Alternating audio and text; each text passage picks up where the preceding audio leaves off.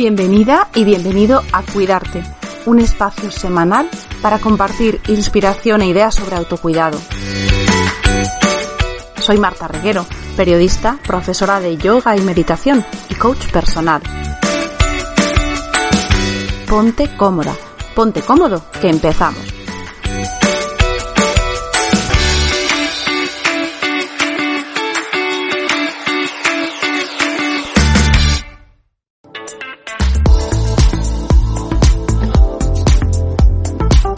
Y antes de comenzar, recuerda que tienes un recurso fantástico para cuidar de tu mente, cuerpo y emociones en filyoga.club, tu club de autocuidado online, con dos clases nuevas cada semana, clases en directo, soporte y seguimiento por parte de los profesores.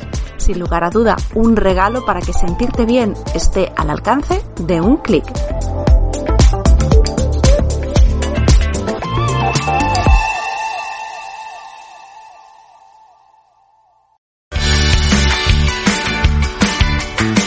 Bienvenidos a este episodio que ya sonará familiar, esta referencia tan personal, ¿no? ¿Cómo me cuido? Bueno, pues sí, tiene segunda parte.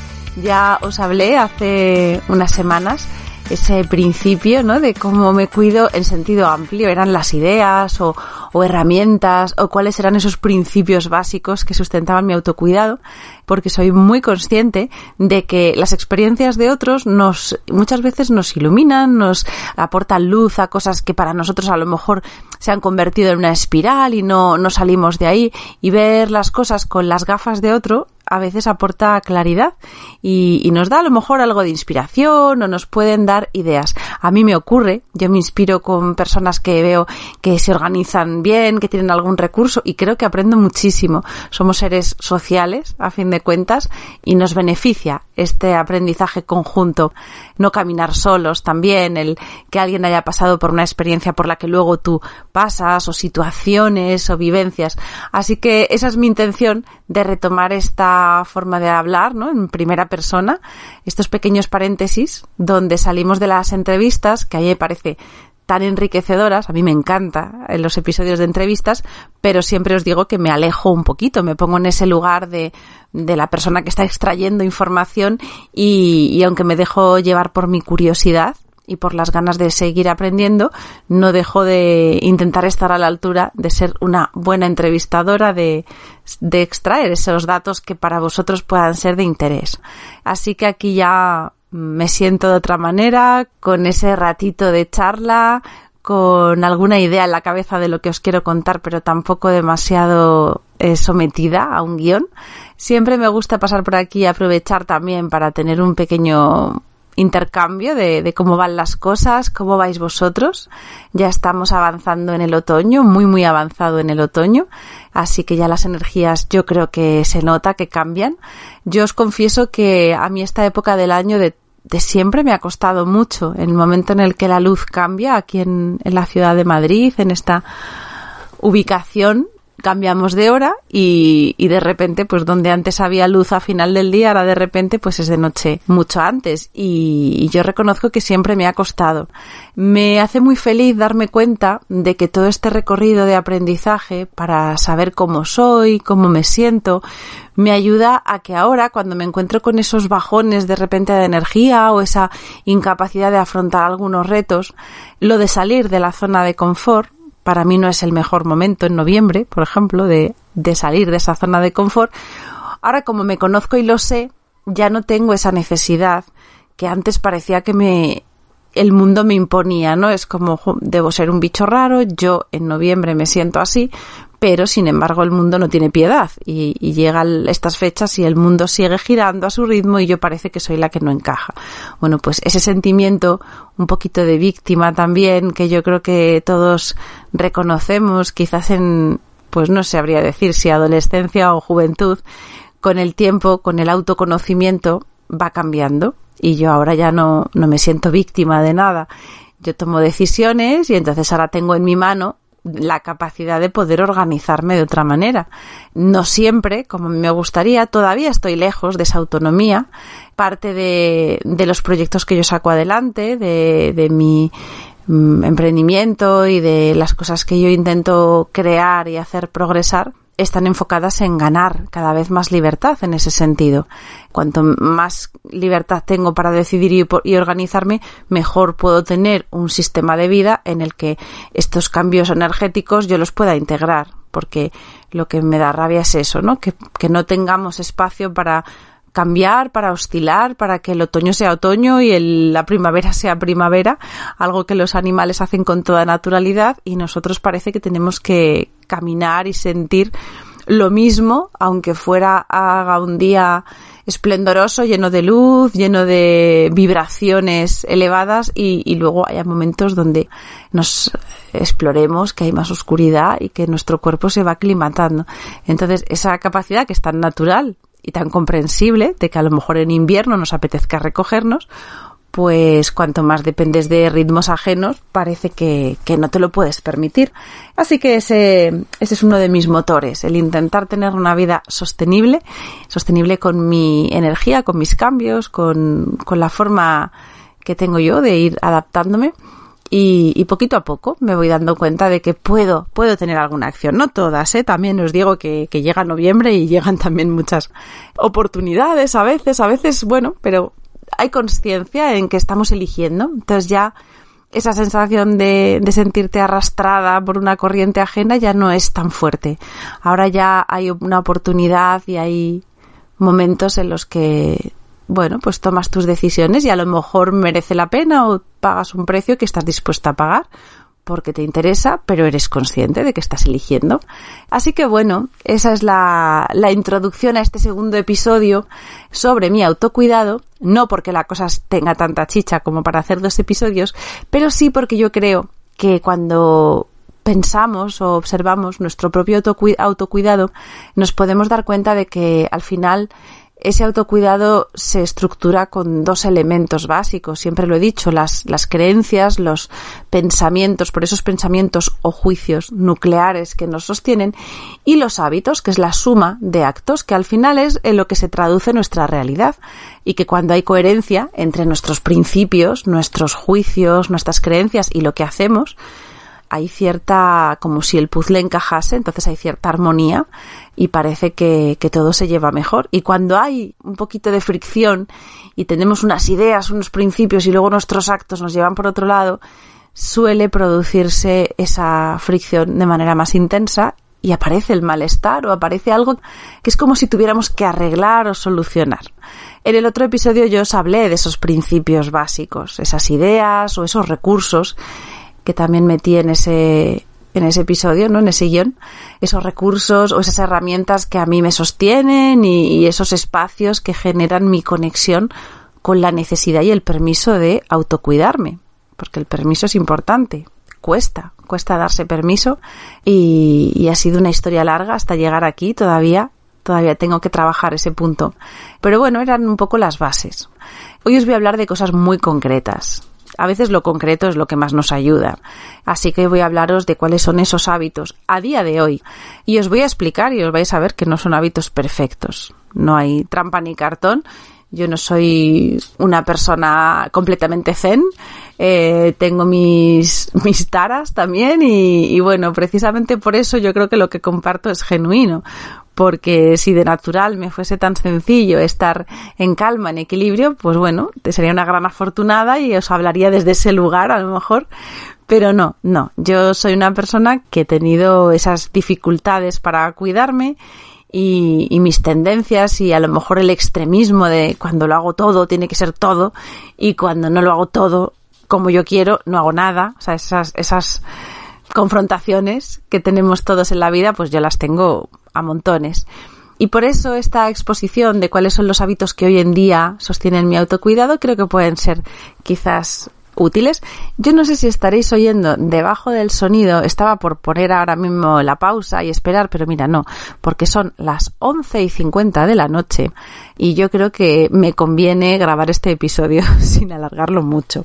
Digo que estaréis oyendo unos ruidos extraños que son las pisadas de mi perro, de Tarzán, que acaba de subir de la calle y por más que intentamos aquí en la familia apoyarnos y que los ruidos de Tarzán no estropeen las grabaciones, pues él anda por aquí. Y como supongo que le extrañará que tenga la puerta cerrada y no pueda entrar, pues se pasea patas para arriba, patas para abajo y parece que es un bailarín de, de claqué porque se le oye, bueno, yo le oigo muchísimo, pero como os digo no voy a parar el audio, ¿vale? Esto es el directo, la imperfección, el podcast genuino.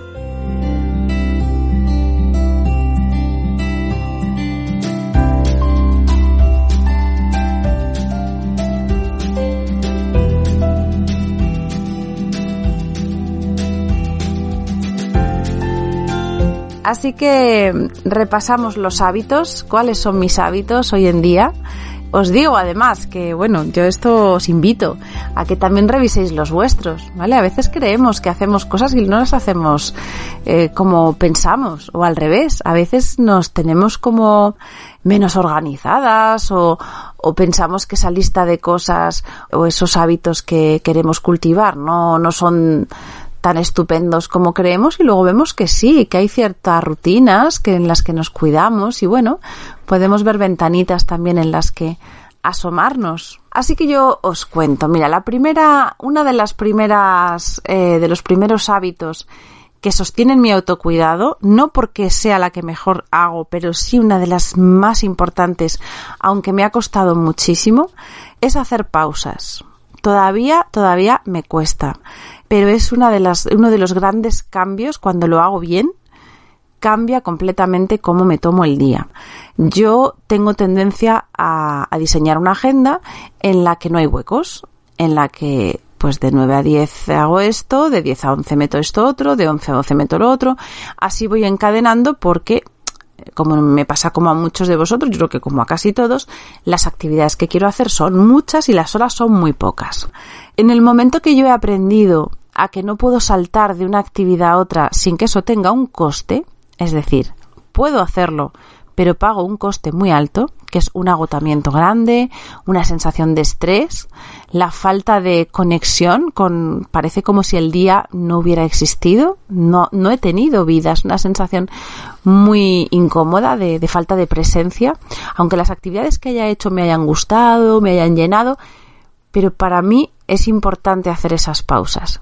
Y todavía es un reto porque cuando me siento delante de la agenda voy construyendo ese día y por necesidad es como si hubiera una tendencia a decir, venga, mañana ya lo arreglo, hoy tiene que ser así. Bueno, pues cuando yo pongo pausas y entre una actividad y otra hay un pequeño vacío, un pequeño hueco, el día cambia completamente la sensación de irme pues casi como precipitando o lanzando de una actividad a otra cambia porque hay momentos en los que estoy, es en los que estoy conmigo, en los que nada me está demandando. Hay ese, esos momentos son, son muy necesarios y los necesito y me los doy poco, todavía ya digo, me cuesta, pero es uno de los hábitos que creo que más tengo que cultivar porque más me aportan.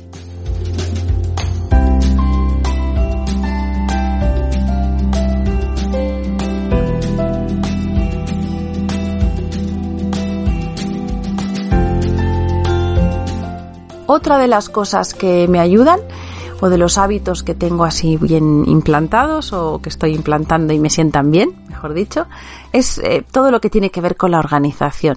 Yo soy una gran gran friki de la organización.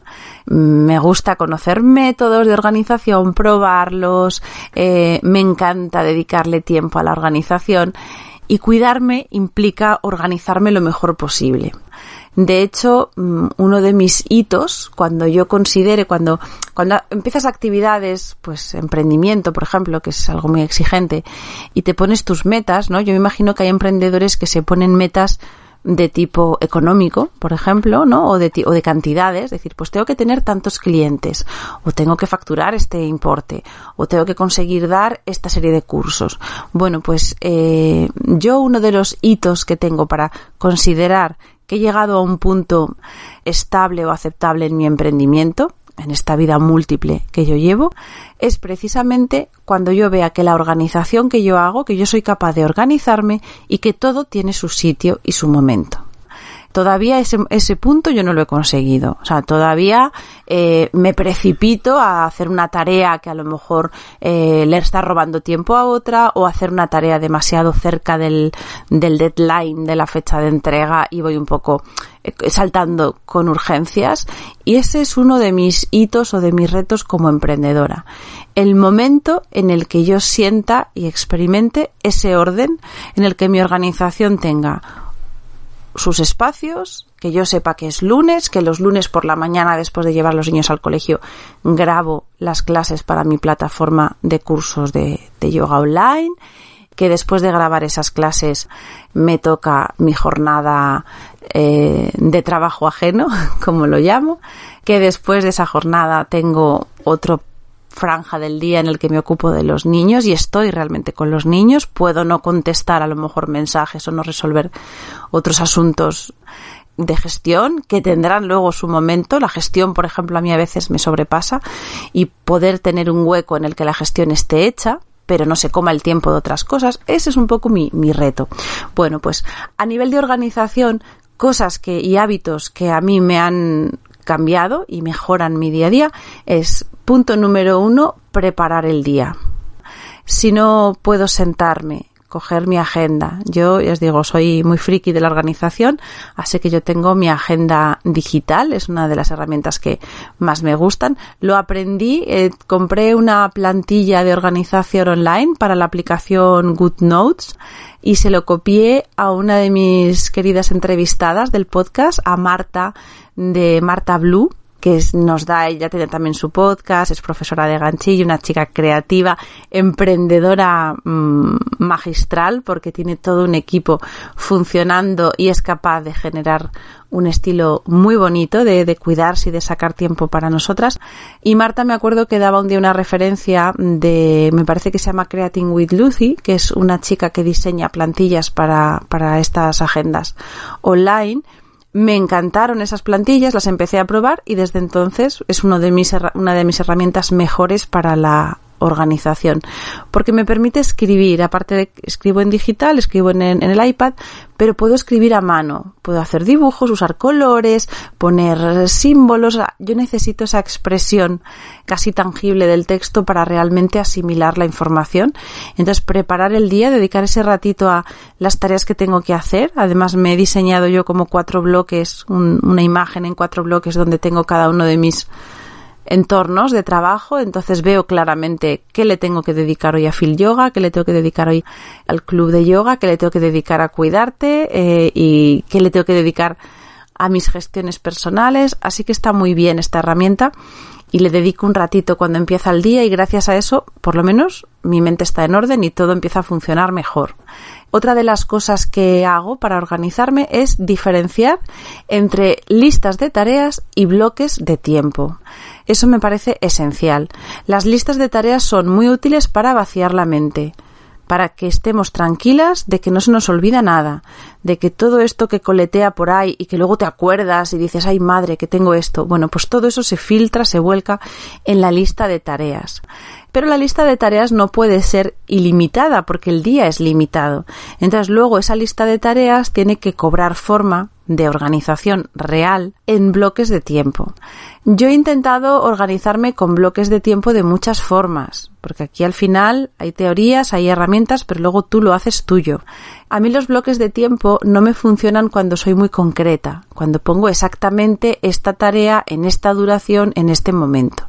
Vale, a mí eso me agobia. Me he dado cuenta de que tiendo a huir porque percibo el día tan tan tan enlosetado como si no hubiera escapatoria y me agobio para la creatividad no me funciona. Entonces, yo he descubierto que a mí me funciona utilizar los bloques de tiempo por temas. Es decir, no intento concretar al máximo lo que voy a hacer, pero sí sé que de 9 a 10 se lo voy a dedicar al podcast, que de 10 a 11 se lo voy a dedicar los vídeos. O sea, tengo una temática, sé un tema del que me voy a ocupar, pero no me pongo a hilar tan fino con tanto detalle porque ahí me, me agobio. Otra de las cosas que me ayuda con la organización es anticiparme. Y todavía no lo hago del todo bien. Pero, por ejemplo, cuando voy a diseñar los episodios del podcast o voy a hablar de alguna temática, claro, no es lo mismo tener en mente que este episodio, por ejemplo, va a ser publicado pues tal día que va a pillar en tal época donde hay un tema esencial, pues no sé, tampoco es que vaya siguiendo el calendario de los días internacionales de, pero bueno, el día 21 de junio creo que es la fecha en la que celebramos todos el Día Internacional del Yoga. Bueno, pues si voy a hacer algo sobre eso, quizás sabiéndolo, ya lo preparo para ese momento. Bueno, pues puede ser sobre este tema, puede ser también anticiparme porque va a haber alguna semana en la que voy a tener eh, menos capacidad de hacer algunas cosas y entonces adelanto. Puede ser también anticiparme porque mm, haya algo personal que va a interferir o bueno, ese tipo de cosas, el anticiparme, el poder tener las cosas un poquito organizadas de antemano. Ah, bueno, esto tiene un reflejo importantísimo en, en las clases o los talleres o cosas que voy a ofrecer, tanto en mi estudio como en el club de yoga online. Y aquí todavía voy muy justa, ¿vale? A veces nosotros tenemos una serie de clases que son especiales, que se hacen, por ejemplo, los viernes, que son de, de yin yoga, que es un yoga relajante y que se apuntan las personas libremente, no, no forma parte del grupo habitual que siguen de clase. Y todavía me encuentro con que cuando voy a mandarles el aviso pues ya es casi prácticamente estamos en el día de las clases, pero bueno, ahí tengo puntos todavía que mejorar, pero soy muy consciente de que esa anticipación ayuda muchísimo a la organización y hace que todo funcione mejor. Sobre todo al final, cuando te buscas un método de organización, lo que vas buscando es no funcionar a base de urgencias, ¿vale? Como de emergencias, apagando fuegos. Cuando la sensación que tienes en el día a día es que apagas fuegos, salvo que tu profesión tenga que ver con algo así, tan impredecible, normalmente es que ahí falla la organización. Entonces yo soy muy, en eso, en eso soy muy observadora. Y en el momento que siento que apago muchos fuegos, y todavía a día de hoy tengo esa sensación, sé que tengo que trabajar un poquito más ese anticiparme, esa organización, porque todavía se puede hacer algo mejor y al final se traduce en, mayor bienestar para mí. O sea, el tener esta anticipación da espacios, da momentos de, disfrute y reduce la ansiedad y esa sensación de ir casi pues eh, solucionando problemas. Y relacionado con esto está el tener un buffer, un pequeño almacén de contenido que todos los que os dedicáis a generar contenido vais a entender perfectamente. Nos da mucha paz cuando hay una fuente de contenido ahí que dices, bueno, pues mira, hoy me he quedado afónica, no pasa nada porque el podcast sale. ¿Vale? Hoy, por ejemplo, no tengo buffer porque este podcast va a salir esta semana y, David, el técnico, lo va a tener que editar pues con tiempo prestado porque no se le mandaba tiempo. Así que David, eh, pues a lo mejor no lo puede sacar hasta el viernes. Por eso veis que a lo mejor hay el podcast que salen los viernes. Bueno, pues es culpa mía o responsabilidad mía porque no tengo ese buffer de contenido todavía bien preparado. Ocurre que a veces tengo varios episodios almacenados y preparados y de repente como hoy pues por una serie de razones mm, los, los, que tengo grabados no se pueden emitir porque por la temática, por la extensión o por algún motivo y, y, necesito tener alguno previamente para estar más tranquilos. Bueno, pues estos son para mí aspectos importantes en mi organización.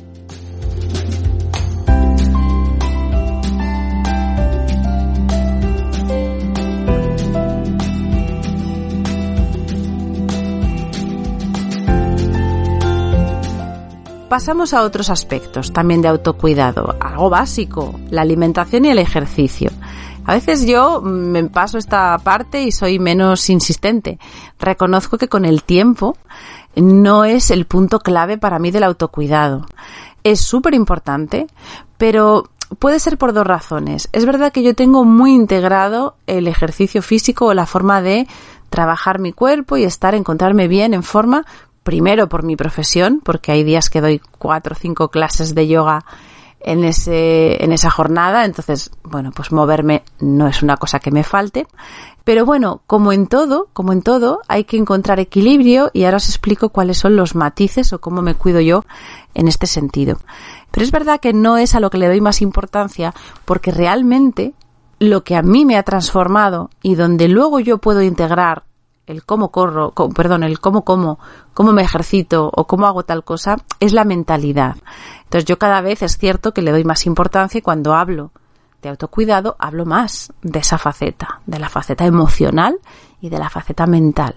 Porque con eso atendido, equilibrado, con claridad, con ese autoconocimiento, luego puedo encajar el resto de aspectos. Y entonces ya comer bien o hacer ejercicio no se me hacen bola ni me relaciono mm, de manera eh, extremista con todo ello, por ejemplo, eso del todo o nada, y entonces encuentro que me es más llevadero. Por eso veréis que hablo menos de estos aspectos, porque en mi vida ha sido así. Cuando he puesto mucho el foco en comer bien, en hacer ejercicio, y esos han sido los pilares o algo tan, tan, tan nuclear, a veces a nivel mental me ha perjudicado.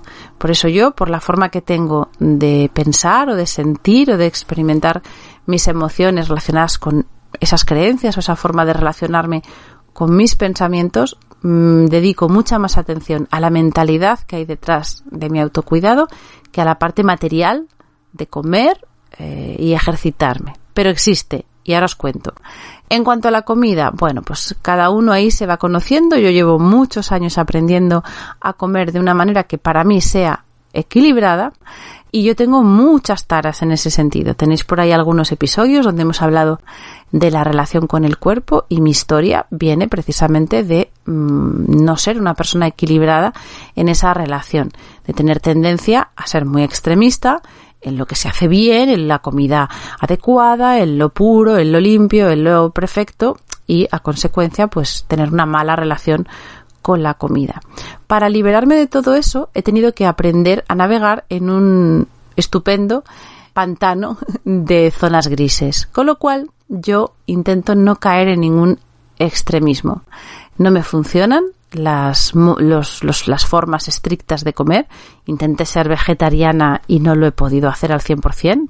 Enseguida que hay algo muy prohibido, muy mm, extraído de la variedad o de la, pues como os digo, de esa mediocridad en, en las ideas, no me funciona. Entonces yo intento comer de todo, como muy poca carne, no me gusta comer carne, hay un principio ético detrás de eso, entonces, bueno, pues mi principio ético me lleva a reducir el consumo de animales en todo lo que pueda.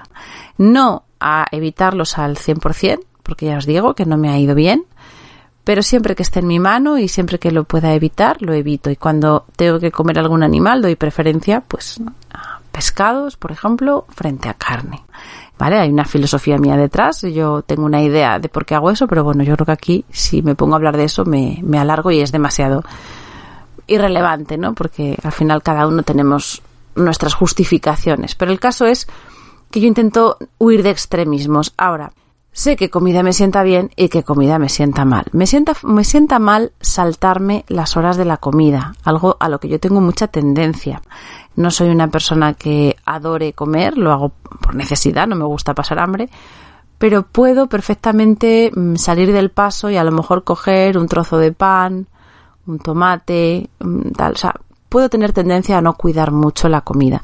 Cuando no como bien, cuando no hago una comida en condiciones, el problema es eh, que aunque yo no me di cuenta, mi cuerpo se desajusta por completo y empiezo a perder la sensación de hambre, la sensación de que tengo que comer, empiezo a generar ahí un poco de caos.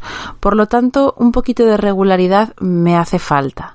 Así que intento cuidar en lo que puedo el que por lo menos la comida o alguna de las comidas esté un poco más organizada. ¿Qué es lo que me resuelve a mí mucho y muy bien esta comida con alimentos lo más naturales y lo más eh, adecuados posible? Pues esto que se llama los Buddha Bowls, o también lo he oído llamar poke, me parece. No sé si es lo mismo, la verdad. Para mí es un bol, em, queda muy bien en un bol, donde pones algún tipo de cereal, arroz, eh, bulgur o, bueno, ciertas cereal legumbre, como por ejemplo quinoa, alguna verdura.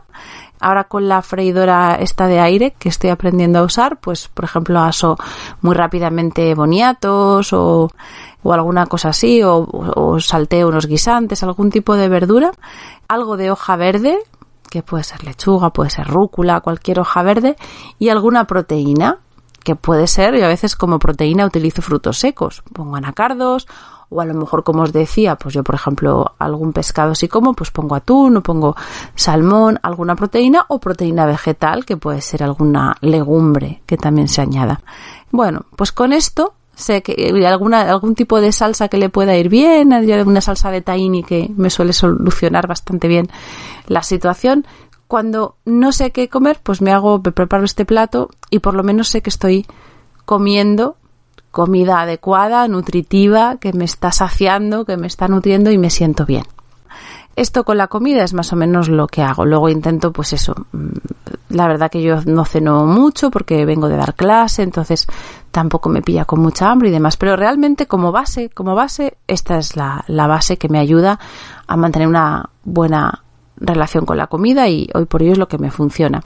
Y como ejercicio, con la edad he ido viendo, sobre todo lo noté, hay momentos de la vida que lo notas más, ¿no? De repente, no tiene por qué, pero a lo mejor cumples 41 y ese año es el año en el que todos los, todos los cambios de los últimos tres o cuatro años te vienen todos como de golpe y te das cuenta. Bueno, pues a mí me ocurrió hace un par de años y no sé si tiene que ver también la pandemia, que nos movimos menos, pero yo sentí que mi metabolismo se hacía más lento, entonces acumulaba más grasa, me veía más hinchada y me di cuenta que necesitaba incrementar mi actividad eh, cardiovascular.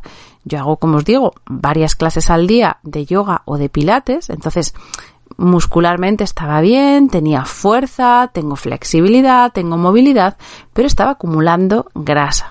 Y eso con el yoga, que a veces venimos a, a clase de yoga y le pedimos de todo, bueno, pues el yoga no nos va a quemar grasa, nos va a venir muy bien, pero es difícil que quememos grasa con el yoga, aporta su granito de arena, pero no es la principal función del yoga.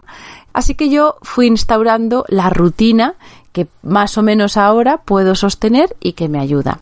Hay un día a la semana que salgo a correr, normalmente los miércoles, cuando dejo a los niños al cole ya voy directamente con la ropa y las zapatillas y, y salgo a correr. Otro día a la semana voy a nadar, que suele ser los viernes, porque mi hijo va a natación, pues yo nado en la calle de al lado. Y un día a la semana hago un paseo muy largo, salgo a caminar de manera rápida con Tarzán, con el perrete, y hago un paseo que por lo menos pues me lleve una hora, una hora y pico, caminando intenso. Con esto noto que mi equilibrio físico está bastante bien. Con esto y con mi práctica de yoga y de pilates voy más o menos servida. Y así no me preocupo más. Comida y ejercicio ya está, ya está atendido.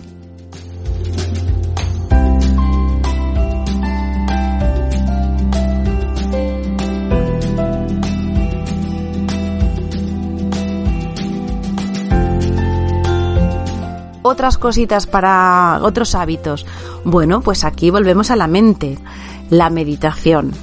Es cierto que al guiar varias meditaciones o pequeños momentos de meditación en mis clases, yo tengo esa facilidad para tener esa práctica, aunque no esté yo practicando, pero bueno, hay una, hay una sintonía en lo que estás guiando, en el trabajo con la respiración, que yo estoy haciendo a la vez que las alumnas, con lo cual ese momento de meditar, aunque esté guiando la meditación, me ayuda. Pero como meditación propia, como momento mío para meditar, yo tengo también mi cita con mi profesor, mi encuentro online con mi grupo de meditación y como no siempre lo puedo hacer en directo, pues luego me pongo un día a la semana en el que ese ratito yo realizo la meditación que han hecho mis compañeros, ¿vale? Esta es la forma en la que yo tengo mi meditación instaurada, aunque ellos estén en la pantalla y estemos en diferido, pero yo lo siento presente y me da la sensación de que no estoy meditando sola, aunque no tengo la verdad ningún problema para meditar sola. La soledad en este, en ese momento de la meditación me gusta también. Así que bueno, no es una meditación larga, por eso si alguna vez pensáis que para meditar bien hay que estar todos los días, dos horas, bueno, pues yo os digo que para que os siente bien, muchas veces basta con un poquito de atención a la respiración, de estar presentes y no os olvidéis tampoco que la meditación, sobre todo la práctica de mindfulness, de atención, tiene dos facetas.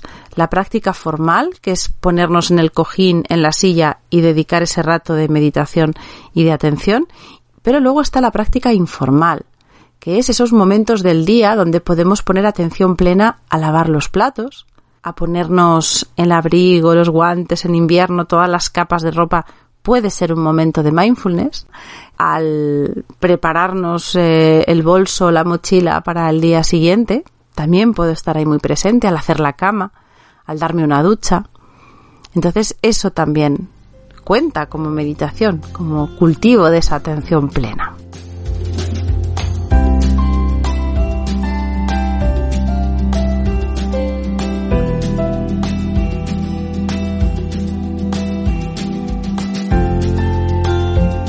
Y pasamos ahora a atender algo que para mí es esencial también en mi autocuidado, que es los recursos que yo utilizo para combatir el estrés. Como todos, eh, yo soy también sufriente y, sujeto de estrés, ¿vale? No, no pasa nada, aunque haya una mayor proyección y dedicación en mi vida a, a, tratar de enseñar o de acompañar a otros precisamente en lidiar con su estrés, pero somos humanos y yo me estreso, me estreso y por eso, como sé cómo es el estrés, pues, pues trato de estudiarlo y de aprender todo lo que puedo para ayudar siempre que pueda a otros y también voy conociendo en mí cómo me sienta a mí y qué recursos tengo para luchar contra el estrés. Primero de todo es percibirlo, estar atento, no, no eludirlo. Yo he tenido, de hecho, hace poco una semana en la que he percibido muchísima ansiedad Además, no tiene por qué haber causa-efecto, es decir, no el día en el que te pone alguien más nervioso, el cuerpo está en ese momento somatizando el estrés.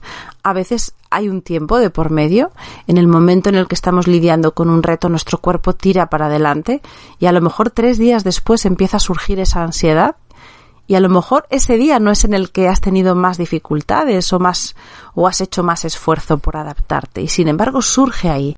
Entonces, ser capaces de reconocer esa sintomatología, esos, esas señales de estrés, sin autoengañarte.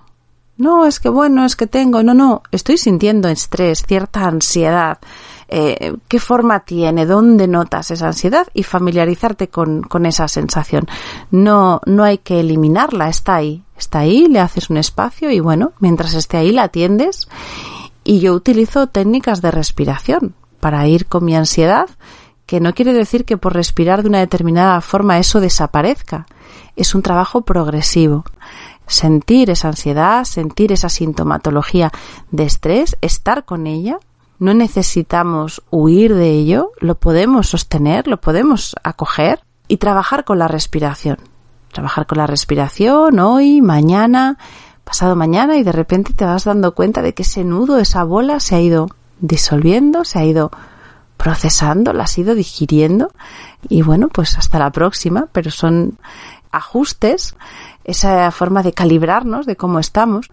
Y otra de las herramientas que me ayuda a lidiar con el estrés, además de esta respiración y de esta, de ponerle conciencia y de observar, es eh, lo que se llama ahora journaling o, bueno, es escribir, escritura eh, libre, aquí es cada uno como lo quiera organizar. Yo simplemente es, pues en esta agenda o en estos cuadernos digitales le echo un espacio a escribir, a escribir cómo me siento, a escribir sin mucho, sin mucha necesidad de que sirva para nada, pero sí con la mayor espontaneidad posible y atendiendo a esas sensaciones o esos sentimientos. No tiene por qué releerse después, a veces lo leo, a veces no hace falta pero el momento de poner las palabras o las ideas por escrito, yo además escribo de manera muy esquemática, haciendo diagramas y flechas y cosas y, y a mí eso me ayuda. Es como liberador y ordena la mente.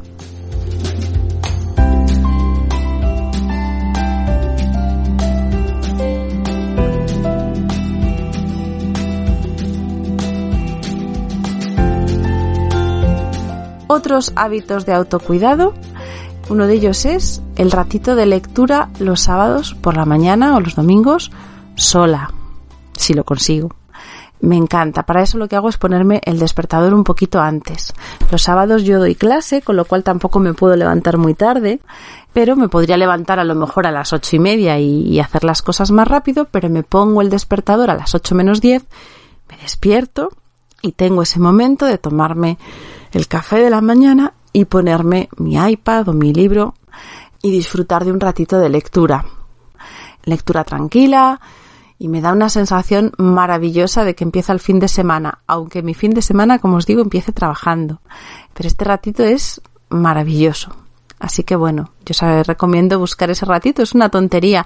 A lo mejor en otros momentos de mi vida esto me parecería una tontería, porque ya os digo que tener media hora para leer o 40 minutos para leer en calma, en silencio en la casa, con mi café delante, me parece un rato de mimo y de autocuidado brutal y hace unos años me parecería una chorrada. Así que bueno, o sea, darle el significado que tiene y la importancia que tiene según el momento de vuestra vida.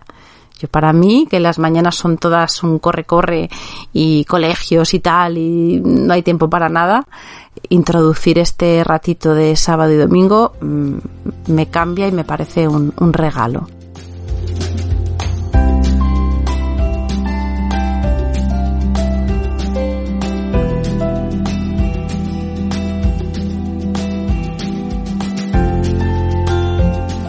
Luego otro, otro hábito, ya estoy llegando al final, no son tantos, lo que pasa que yo me enrollo, que estoy intentando cuidar es el aprender algo nuevo.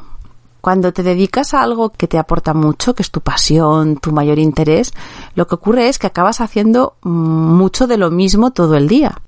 Entonces yo estoy todo el día, cuando no es un vídeo es una clase, cuando no es una clase es un texto, cuando no es un texto es eh, una meditación, cuando no es una meditación es que estoy leyendo, cuando no es...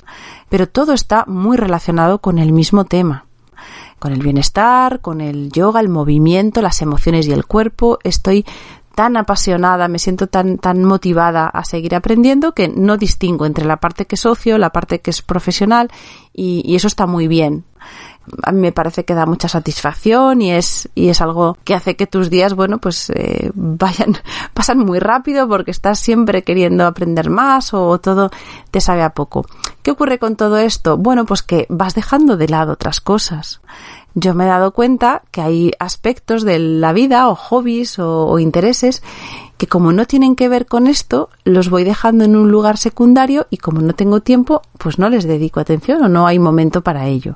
Bueno, pues yo creo que es fundamental que el cerebro esté activo y me he propuesto eh, aprender algo nuevo, por lo menos elegir un par de cosas, por muy tontas que sean. Este año he decidido que, que voy a aprender a tocar la guitarra, porque mi hijo está aprendiendo y como le han regalado una guitarra y va a clases, pues voy a ver si yo también consigo aprender. Y otra de las cosas que quiero aprender es a tejer calcetines. Ya sabéis, yo siempre he hablado que me gustan mucho las labores, me gusta mucho hacer ganchillo, hacer puntos, una de las cosas que hago para para relajarme y me encanta, pero claro, tiendo a ir a lo seguro, a lo cómodo, a lo que sé tejer y no, no busco grandes retos porque es mi momento de relax. Como es mi momento de relax, pues me dedico a algo que me dé satisfacción y ya está. Bueno, pues aparte de esos momentos, voy a intentar ese reto que siempre he tenido por ahí porque no sé tejer calcetines y voy a intentar ponerme a ello. O sea que no va a ser mi momento de relax, va a ser mi momento de aprender, de aprender algo nuevo. Así que bueno, ese sería otro de los puntos de, de mis hábitos o de, o de lo que intento hacer. Ese aprendizaje o ese estar, no olvidar que hay cosas nuevas que se pueden hacer y, y tratar de aprenderlas.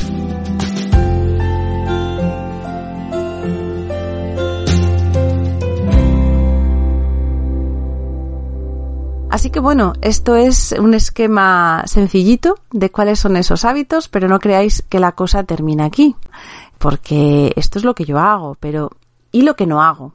¿Y lo que no hago? ¿Cuánto aprendemos de lo que no hacemos, no? De manera positiva, sin martirizarnos por ello, pero vamos, que hay retos todavía por delante. Y yo me he apuntado aquí mis retos. ¿Qué es lo que todavía no hago y me iría muy bien hacer como hábito? Pues uno de ellos es, una de las cosas es delegar. No sé delegar, no delego lo suficiente, lo quiero hacer todo yo eh, tengo ese apego al control, entonces si no lo hago yo no va a estar bien hecho, ¿vale? ¿Os suena? Bueno, pues esto es uno de mis retos. Introducir algún hábito, alguna pequeña acción. De momento no será hábito, claro, porque el hábito surge de hacerlo repetido, pero bueno, espero dentro de un año estaros contando que entre mis hábitos está el delegar. Otro es el saber decir que no, un poquito más.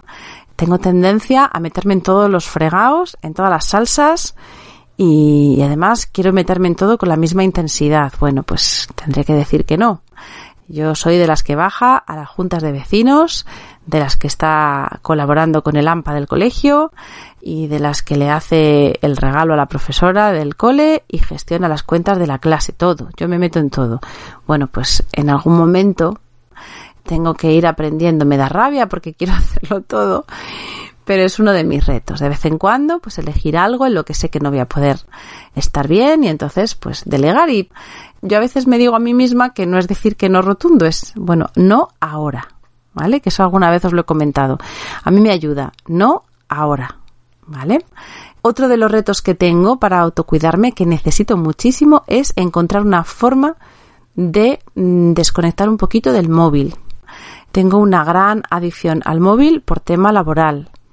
Yo contesto muchas solicitudes de mis alumnas, de cambios de hora, cambios de clase, me encanta hacerlo, no, reconozco que no me supone mucho esfuerzo, pero eso se junta a los mensajes de, los, de las clases, a los mensajes pues con mi chico para organizar el día porque no nos vemos, nos estamos continuamente comunicando por WhatsApp y mil cosas más como nos pasa a todos. Bueno, pues yo reconozco que esa intensidad del móvil hace que llegue un momento que lo miro constantemente aunque no espere nada urgente. Y he creado pequeños, he intentado crear pequeñas rutinas para soltar un poquito esta edición. Una de ellas es solo mm, contestar los mensajes del WhatsApp en las horas impares, por ejemplo, no lo he hecho aún, ¿eh? no, está en la lista de hábitos, está en la lista de pendientes, pero es una idea. No pasa nada porque alguien espere una hora para que yo le conteste, entonces bueno, pues ese sería mi reto. Ya, ya me lo iré trabajando y os cuento. Y otra de las cosas que me he apuntado aquí, que tiene una palabra que es muy mía, pero yo os la comparto porque a lo mejor a alguno también le sirve, que se llama descompresión. ¿Vale? Yo, todos, todos tenemos una forma de relacionarnos con las exigencias que acaba llevándonos a estrés, que son todos los esfuerzos que hacemos por adaptarnos. Nuestra vida está continuamente sufriendo estos esfuerzos. Nos adaptamos para integrarnos en los diferentes sistemas. Tú te adaptas para encajar en tu trabajo, para estar a la altura, para responder a un tipo de perfil donde tienes que ser alguien diferente. Te adaptas para encajar con las madres del cole porque hay determinadas cosas de forma espontánea no las vas a hacer, así que te, de alguna forma, nos domesticamos, ¿vale? Esa es la adaptación. Bueno, pues todo eso, todo eso va generando como una compresión, es como un peso, como si nos fuéramos haciendo más densos. Eh, o, lo puedes sentir a lo mejor como más como sin energía, según te vaya a ti, ¿no? Yo lo llamo descompresión porque a mí me genera presión. A otra persona le puedes generar vacío, ¿no? Esto de ir dando, dando, entregando, esa adaptación te hace como drenarte, como quedarte vacía, ¿no? Con llena de agujeros y has dado, dado, dado y necesitas llenarte. Bueno, pues eh, yo he puesto aquí descompresión porque tengo que crear en determinados momentos espacios de descompresión. Ahora ya necesito sentirme más amplia, ocupar más espacio, ser más yo, quitarme un poco este corsé, esta domesticación para encajar y ahora necesito algún espacio en el que yo pueda descomprimirme. Y al final se trata de crear esos entornos que puede ser simplemente, en mi caso, por ejemplo, soltar un poquito ese contacto social intenso que a mí me agota mucho, porque hago mucho esfuerzo por adaptarme, entonces simplemente descomprimo, me quito exigencias, me quito citas, me quito encuentros y bueno, pues ahora que os he contado alguna vez que, que hemos comprado una casa en el campo, una casita súper pequeña por ahí perdida en el campo y la idea es, bueno, pues a lo mejor poder ir allí, aunque sea 24 horas sola, que, que yo me, me pueda regalar ese ratito y, y estar cómoda, estar yo con las cosas que me gustan sin tener que responder a nadie o estar a la altura de nadie. Eso es mi, mi descompresión y, y, es uno de los retos también que quiero ir creando como hábito en mi vida. Y el último es un poquito más de ocio. Ya os contaba antes que cuando te dedicas a algo que te gusta, el trabajo no es esa idea de trabajo y cuando eres emprendedora, pues trabajas todo el rato. Entonces siempre hay un ratito que puedes aprovechar. Ahora tengo 10 minutos, voy a ver si reviso esto. Ahora tengo 15 minutos, tengo que poner al día tal cosa porque nunca has cumplido al 100% con todo. ¿Qué se ha ido comiendo eso en mi vida? gracias a, a, esta gran pasión, pues tengo la suerte de que hago cosas que me gustan mucho, pero ¿qué se ha ido comiendo esta actividad tan potente en mi día a día? Pues ha ido comiendo el ocio porque yo antes tenía momentos de ocio porque estaba muy separado. El ocio era ocio y el trabajo era trabajo. Y ahora es mi ocio es mi trabajo, lo que más me gusta hacer es lo que hago. Entonces necesito que haya también ocio porque el ocio es entrada a, a momentos de mucha creatividad, a que el cerebro salga de esos esquemas que ya conoce. Eh, yo, por ejemplo, antes me encantaba coser, ahora hace mucho que no coso. El coser me daba la posibilidad de desarrollar la, visión espacial, esto de ver algo en un patrón en, dos dimensiones y convertirlo en algo tridimensional era fantástico para la, mente. Y bueno, pues el ocio tiene también esa sensación de que te desapega de tener que aprovechar el tiempo continuamente, que también es otro, otro tic, ¿no? Que se te queda cuando tienes esta, esta descompensación entre lo productivo y lo, lo improductivo y pasivo que también son, que también son momentos muy importantes. Así que bueno, este es mi relato sobre los hábitos que constituyen mi autocuidado. No sé si os ha servido, si os ha hecho pensar, que es lo que me gustaría, que hayáis pensado, que, que, incluso ahora tengáis como un espejo delante y os apetezca decir, bueno, ¿y, ¿y cuáles son los míos, no? ¿Cuáles son vuestros hábitos? Ponerle luz a eso que hacéis todos los días y que al final, si se lo tuvierais que explicar a alguien, ¿qué, os, qué imagen os saldría? ¿Qué es lo que hacéis de manera repetida que os sienta bien? ¿Qué es lo que no hacéis todavía pero estáis intentando? ¿Qué podéis a lo mejor soltar o quitarle tanta energía porque no es tan importante? Ir dándole una vueltecilla a todo esto y si el episodio de hoy os ayuda a hacerlo, pues yo estoy encantada. Son, bueno, al final he estado aquí casi 50 minutos, son las doce y media, os confieso que se me están cayendo los párpados. Otro de los hábitos que más o menos cuido es descansar, es irme a la cama a una hora razonable, pero hoy, hoy no lo he cumplido. Así que bueno, hay excepciones para todo. Os espero por aquí el próximo jueves. Me encanta compartir estos ratos con vosotros y me encanta cuando me escribís en alguna de las, de las vías, las redes sociales, aunque sea un mensajito de estos que llegan por Instagram, cuando os leo y veo vuestras caras y quiénes sois y los nombres y bueno, pues me hace sentir muy acompañada y, y de verdad que aunque parezca un gesto tonto os lo agradezco mucho. Así que cada uno de vosotros que, que se dirige a mí o que me escribe o que tiene ese feedback, esa, esa generosidad de darme un feedback, de verdad que no es poca cosa, ¿eh? que lo, lo valoro muchísimo. Así que nos encontramos por aquí el jueves que viene. Y hasta entonces, un abrazo muy fuerte y cuidaros mucho. Y hasta aquí el episodio de esta semana. Si quieres profundizar en estos temas, sabes que puedes suscribirte gratuitamente a mi lista de correo para que podamos estar en contacto y compartir mucho más. Tienes el enlace en las notas de este episodio.